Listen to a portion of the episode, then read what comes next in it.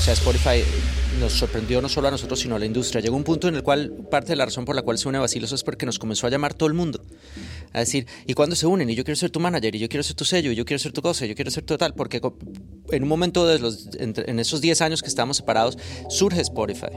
Y, y, por primera vez se puede cuantificar qué es lo que está pasando, dónde están huyendo, quién es quién, quién es, quién es, quién es, a quién quiere escuchar la gente. A lo mejor tú tienes la oportunidad y el chance de ser un artista de streaming. Es decir, streameas, streameas, streameas. Puede que nadie te llame para un show, pero vas a tener un income como artista, vivir de tu arte a través de los streams, lo cual no me frustraría por eso porque es otro público. Y es que tú ya vienes hace rato tirando el anzuelo.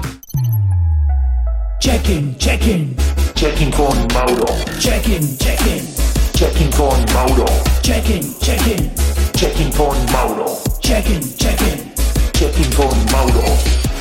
Hello, hello. Esto es Checking con Mauro. Estoy con mis parceros de Vacilos. De los primeros podcasts que yo hice en Miami fue Vacilos y Fonseca. ¿Juntos? Juntos. ¿Juntos? Estamos juntos. Ah, qué bueno, qué bueno. ¿Hace cuánto? Bro, eso fue como en el 2017, algo así, 2000. ¿Cuándo, Algo así. inventaron los podcasts? No, de- por esa época yo le mencionaba a un artista, mira, vamos a hacer un podcast. ¿Qué es eso? O mándame un email, eh, luego miramos. Y ahora todo el mundo quiere hacer podcast. Sí, sí, mira a Joe Rogan. Es, lo- es probablemente lo más importante de entretenimiento del mundo son los podcasts hoy en día. ¿Tú, tú, eh, consumes los podcasts de Joe Rogan? Sí, me gusta, me gusta mucho. Bueno, déjame decirte que este podcast es el único podcast en español que tiene video en Spotify, así como Joe Rogan. Ah, bueno, genial, te felicito. O sea, eh, ¿Y, y el video sale de tus gafas también o solo...? no, sí, también. Gracias a Dios me hiciste acordar que tengo que encenderlas. Ah, ok. Estas son las, las, las, las Ray-Ban Stories. No, no las he encendido todavía. Eh, Está, está apenas iniciando y cuando yo oprima este botón aquí, empieza a grabar videos o tengo otra perspectiva de, de- de otro ángulo, como si tuviera un camarógrafo. Tu perspectiva. Exacto, aquí ya, ya encendió, mira. mira, En este momento te estoy grabando. mira. Yo sé que me está mirando. Am, tantas cosas, eh, tantas historias que hay por contar, pero vamos a enfocarnos en el ahora. Eh, sería bueno tener algún día un, un- un episodio interesante eh, recapitulando cosas, pero vamos a enfocarnos en lo que está pasando ahora y, y quisiera saber cómo están creando música ahora con tantas herramientas que hay a disposición. Obviamente hemos visto cómo ha evolucionado muchísimo, llegan juguetes nuevos, millones de plugins. Estaba viendo el otro día un aparatito que tú se lo conectas a cualquier cosa o, o puedo hacer música tocándote a ti. Pam, pam, pam. Ah, es que la tecnología es increíble. Ah, ¿Cómo están haciendo música ahora? Pues sí, la verdad es que sí ha habido un cambio muy grande de como lo hacíamos antes a, a hacerla ahora. Un Caraluna, un Tabaco y Chanel, yo me demoré años escribiéndolas. O sea, era, salía la idea del coro, me demoraba, me demoraba, me demoraba meses buscándole la parte perfecta. Pero que la, la música urbana, más que nada, el concepto de la música urbana es, es- son grupos de composición. Se meten 10 personas en un, en un estudio y a las 4 horas tienen una canción. Se, se tiende a dar eso. Toca Madera, nuestro último sencillo, es la primera vez que experimentamos con esto que nos metimos a, a- a trabajar con Jonah Camacho, un productor colombiano, con Alfonsito, que es un eh, ingeniero venezolano, nosotros dos, que realmente nunca habíamos compuesto juntos de esa manera, y en cuatro horas hicimos eh, Toca Madera. Eh, nos gustó mucho, ya de hecho eh, terminamos otra noche y estamos comenzando una nueva más. Y, entonces, no solamente es la tecnología que, como ha, que, como ha que ha cambiado la industria, sino es la forma de trabajar que ha generado esa tecnología. Porque con una laptop abierta, cada cual está metido en su propio mundo trabajándole a la canción en algo. Y después se van uniendo cosas y se van adaptando cosas y, y el, el proceso se acelera muchísimo. Se acelera y eso, eso requiere una actitud diferente de los, crea- de, de, de los creadores, de los creativos que están envuel- envueltos en el, en el asunto. Entonces, sí, hemos, hem- hemos cambiado nuestra forma de trabajar eh, eh, eh, paulatinamente. O sea, terminando en eso, pasando por la pandemia de enviar archivos a las casas del otro y tal, y, eh, y muy lejos de lo que fue el origen de canciones que se componían a lo largo de años, ahí trabajándole la parte perfecta y todo.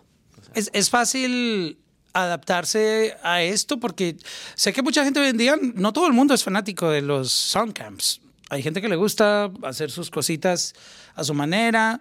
Eh, no es sencillo a veces colaborar con, con, otras personas en el sentido de que mm, hay personas que tienen muy claro su sonido y, y, no les gusta la opinión de nadie, lo cual es aceptable. Aquí nadie puede decir que la manera correcta de trabajar es esta o aquella. Es donde tú te sientas más cómodo. ¿cómo, ¿cómo, fue mm, esa parte de, de tener que oír varios conceptos y tratar de entender que todo el mundo quería aportarlo para bien, pero muchas veces uno como que se cierra y dice, oh.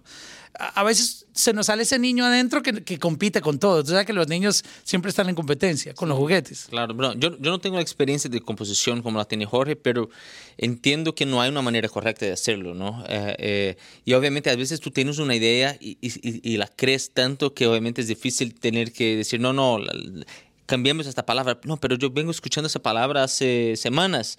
Yo quiero esta palabra ahí. Entonces, obviamente hay, hay momentos y hay, y hay, seguramente hay equipos que, donde se trabaja bien y, y, seguramente equipos donde no se trabaja muy bien, ¿no? Entonces, hay que encontrar el buen camino y al final del día, la canción tiene que ganar. ¿no? La composición tiene que ganar. El artista que va después a interpretar la canción tiene que, que, comprar la canción, tiene que aceptarla como nació, ¿no?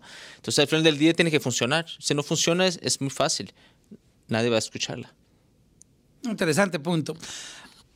El mundo del streaming me interesa mucho ese concepto porque ustedes tuvieron también la bendición de estar en una época de la música muy bonita y es cuando todavía la gente iba a las tiendas. A, a, lo cual está regresando ahora. Con, a mí me parece que los NFTs y todo esto que te da la sensación de que tú eres dueño de algo, vuelve a traer un poquito ese romanticismo que teníamos antes de ir a la tienda.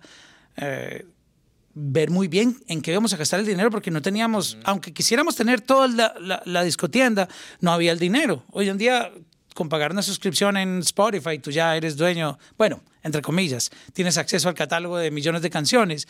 Pero en la época que uno iba a la discotienda tenía que mirar muy bien qué disco iba a comprar porque uh -huh. esa platica había que manejarla bien. O sea, a veces había plata para un CD o dos. So, ¿cómo, ¿Cómo ha sido ese mundo del streaming? Eh, cuéntame un poco tu experiencia. No, nosotros estamos muy agradecidos con el mundo del streaming. La verdad, eh, si tú, tú comparas los números de vacilos en redes sociales con los números de vacilos en plataformas de streaming, es abismal. Nosotros no somos nadie en, redes sociales, o sea, tenemos, eh, creo que tenemos 100 mil followers en, en Instagram, o, o, no, o no hemos llegado ahí y nuestras cuentas individuales también son pequeñas. Pero antes incluso de que empezáramos la segunda vuelta de vacilos, eh, ya jalábamos millones de followers en, en, en, Spotify. O sea, Spotify nos sorprendió no solo a nosotros, sino a la industria. Llegó un punto en el cual parte de la razón por la cual se une Basilos es porque nos comenzó a llamar todo el mundo. A decir, ¿y cuándo se unen? Y yo quiero ser tu manager, y yo quiero ser tu sello, y yo quiero ser tu cosa, y yo quiero ser tu tal. Porque en un momento de los, en esos 10 años que estábamos separados, surge Spotify. Y, y, por primera vez se puede cuantificar qué es lo que está pasando, dónde están huyendo, quién es quién, quién es, quién es, quién es, a quién quiere escuchar la gente. Y Basilos, pues definitivamente es uno de los artistas latinoamericanos a los cuales la gente quiere escuchar y eso a nosotros nos, nos, nos, o sea, nos sacudió, o sea, fue como, oye, mira esto. Entonces, pues eh, no nos podemos quejar de esto. Y mira más adelante, siempre que tenga que estar envuelta la música, es como que las personalidades y, y, la, y la, forma de vestirnos y el personaje como que no, no termina de conectar, pero la música sí. Eh, eh, eh, TikTok, que es, iba a decir Coconut, que diga TikTok, que es súper... bueno, es el próximo, el, el, el próxima herramienta, la próxima plataforma. Se va a llamar Coconut. Coconut. que es mucho más musical que Instagram, digamos. Entonces, mira lo que ha pasado. Sale eh, eh, un, un, tren de Caraluna y lleva 800 mil videos y millones. Y ¿What? Sí, sí, ¿Está no llegando a un millón de videos? Sí, Yo, pero no sabía que había, que había crecido hasta ahí. ¡Wow! Sí, no, somos un super tren de, de música, o sea, música latinoamericana top. Y y no solo eso, o sea, son 167 millones de reproducciones, una cosa, números que, o sea, ¿me entiendes? Y eso generado o, o, o, o que gira alrededor de una, unos artistas que tenemos menos de 100 mil seguidores en Instagram. Entonces, es, es, es, eh, es, es, difícil para nosotros quejarnos de las plataformas de streaming y decir, no, esto no nos gusta, no es que, porque realmente han sido, el algoritmo nos ha favorecido.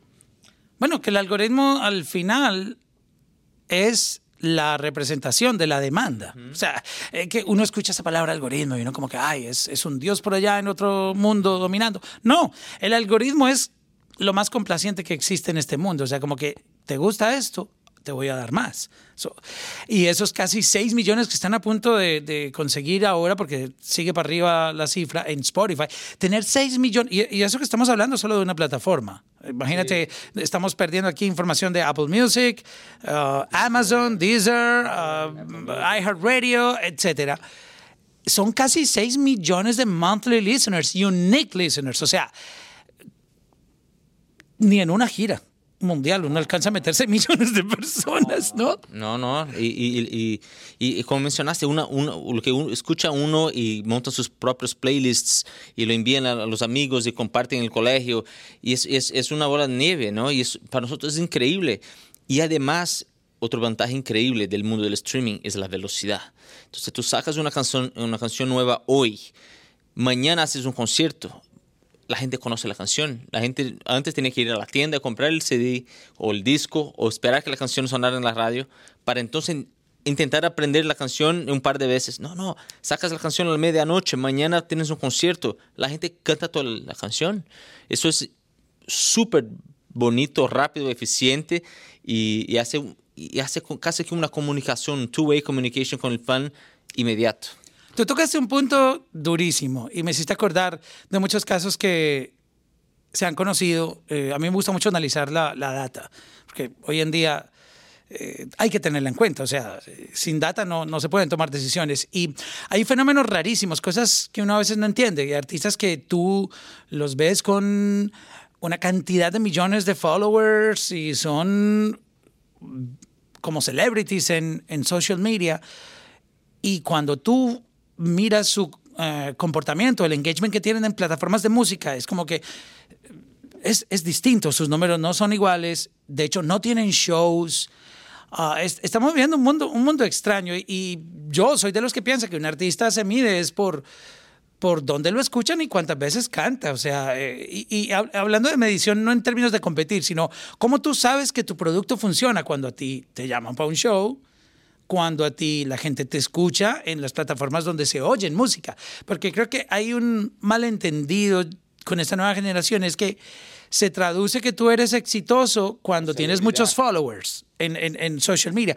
Y yo no, hasta donde yo sé, uno no escucha canciones por Instagram. O sea, Instagram es para ver foticos y conocer cosas que pasa al behind de, de tu día. Ah, pero, pero cuando yo voy a oír música es mi playlist en Apple, Spotify, Amazon. So, eh, los números de Instagram no tienen nada que ver con el éxito de un artista en, en, en el sonido, que es donde está su, su vuelta, ¿no?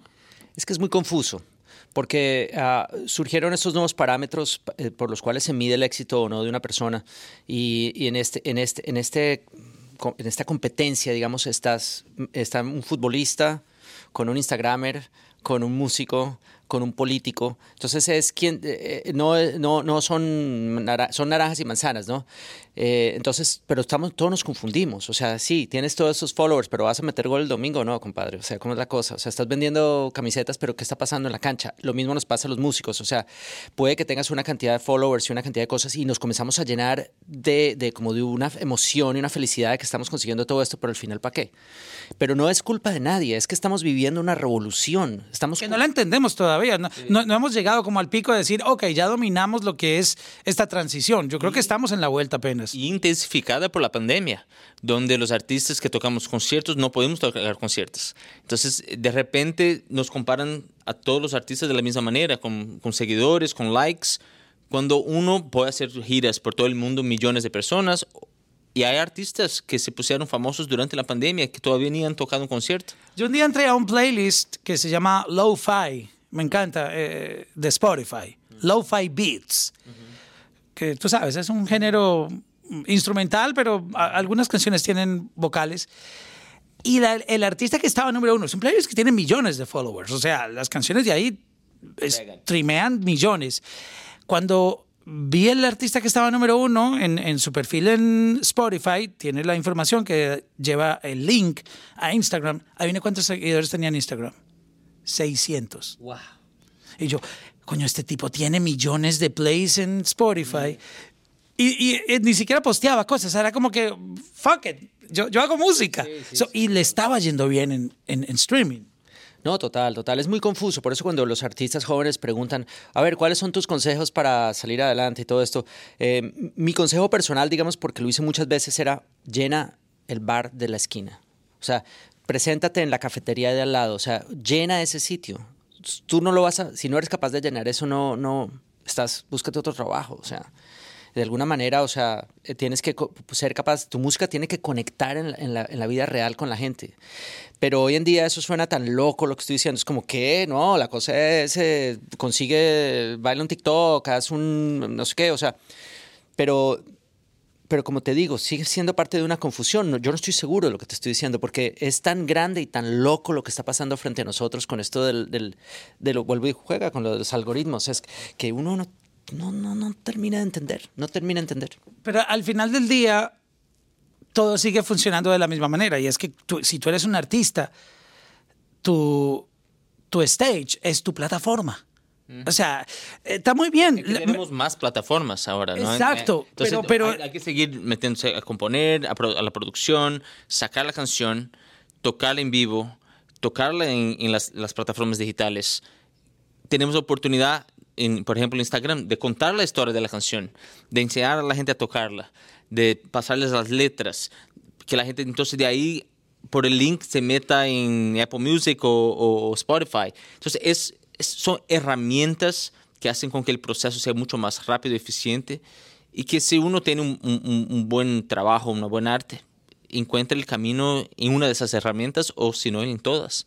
Pero cerrando un poquito la- el tema que está interesante, um, es lo que pienso yo personalmente, es si, si yo fuera artista, o sea, tuviese una carrera artística y, y solamente obtengo likes, likes, likes, likes, likes, comentarios, pero nunca recibo una llamada, mira, queremos que tú vengas a cantar a mi club o queremos que abras este concierto. O sea, yo me tengo que hacer esa pregunta.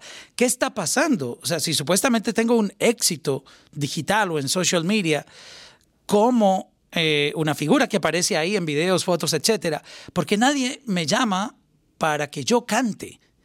Es una pregunta interesante que se deberían hacer los artistas, porque al final tu plataforma es el stage. O sea, que te llamen para giras, que te llamen para conciertos. Mi- Mira, es increíble como uno ve, por ejemplo, esta gira de Paulina Rubio con Alejandra Guzmán, que se llama Perrísimas Tour.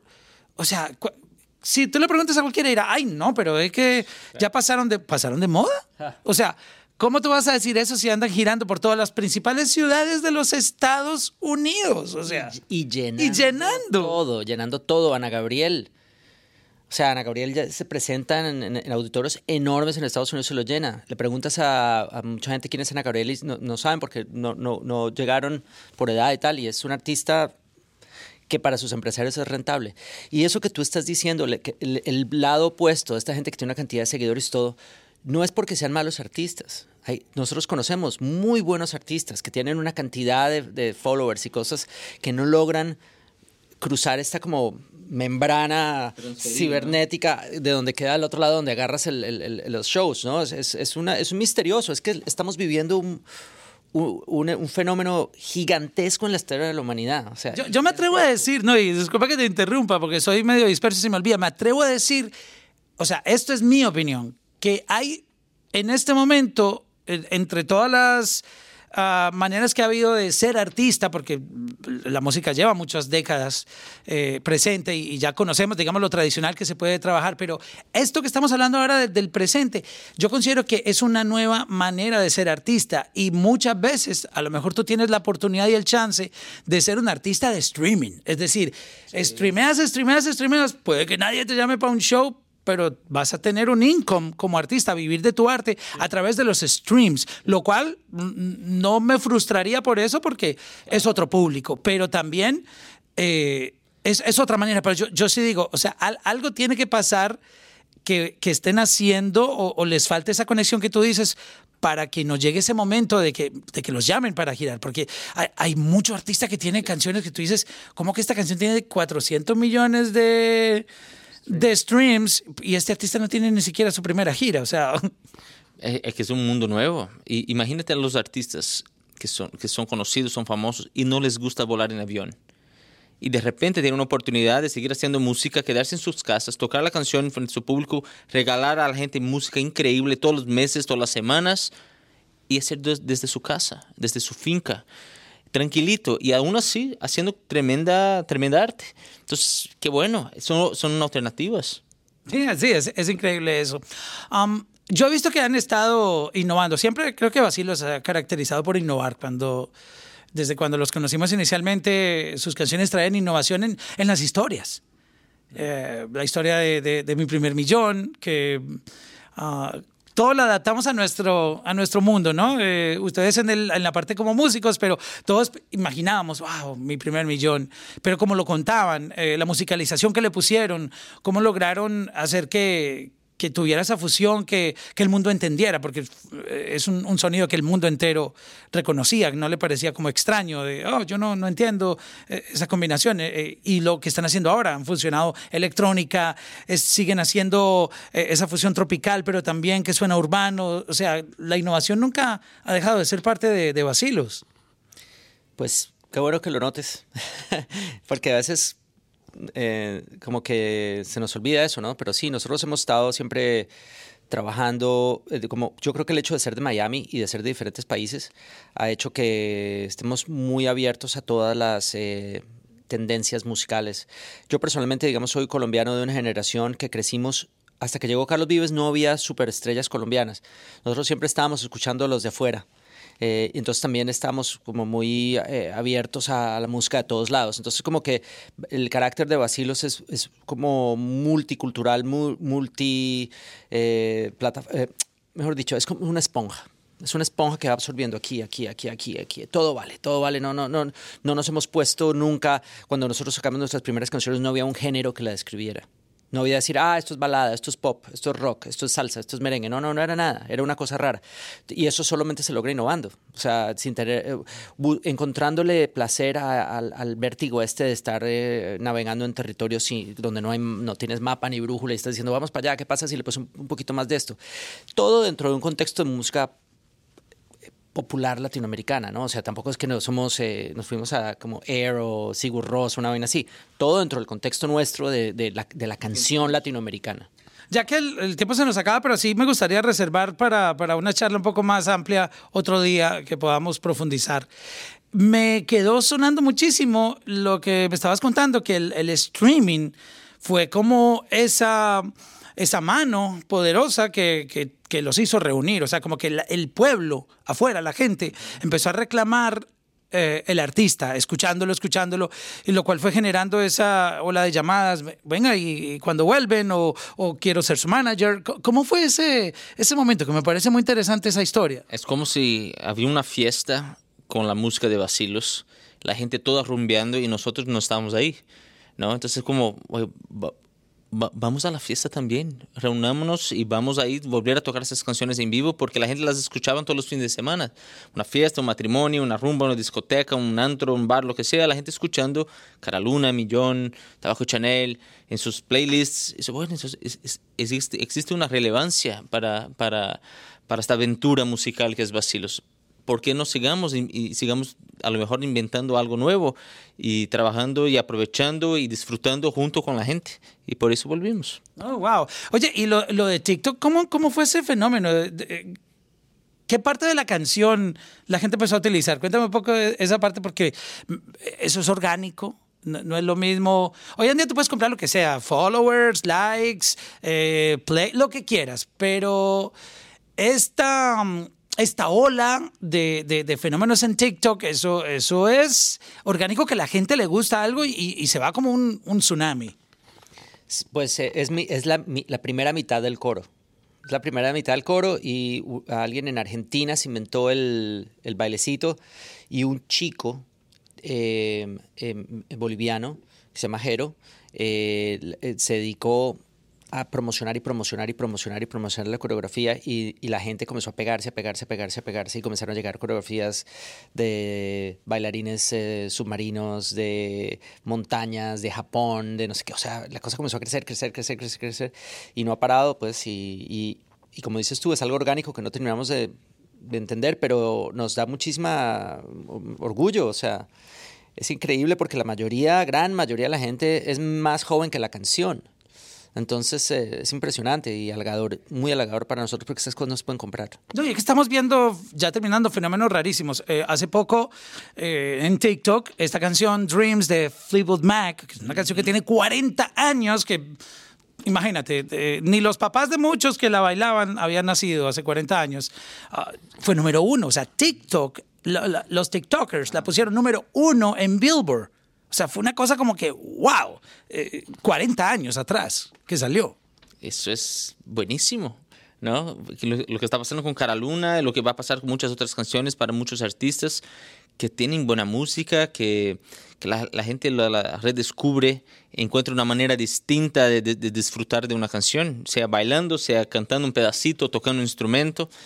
Está cool, eso está, está excelente. Eso, eso es, para eso sirven esas herramientas también, ¿no? Para, para disfrutar algo viejo o nuevo.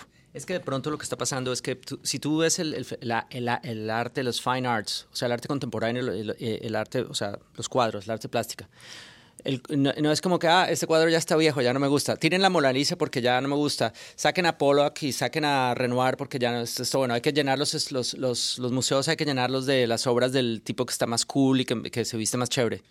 Eso no es así. O sea, la realidad es que llega un punto en que hay un- un- una oferta, la, la forma de relacionarse con las cosas cambia.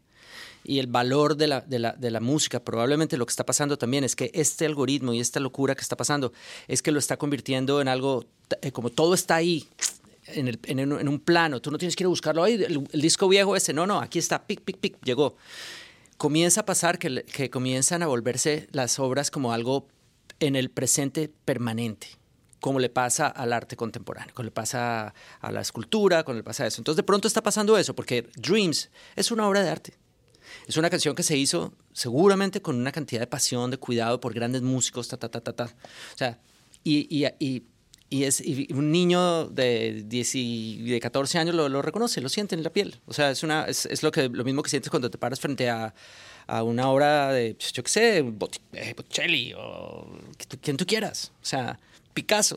O sea, y, y pronto eso es lo que está pasando. No sé, o sea, es- No, no, está, está interesante lo que dices, de verdad. sí, es, es un food for thought, como se dice en, en inglés.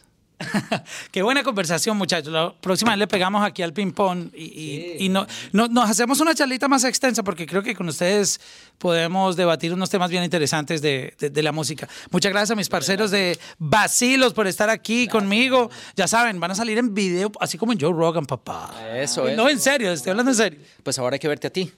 Ok, ok. Me encanta, me encantan los podcasts. Son una linda compañía. Bueno, pues ya, ya, ya lo vas a poder disfrutar este en video en Spotify, Buenísimo.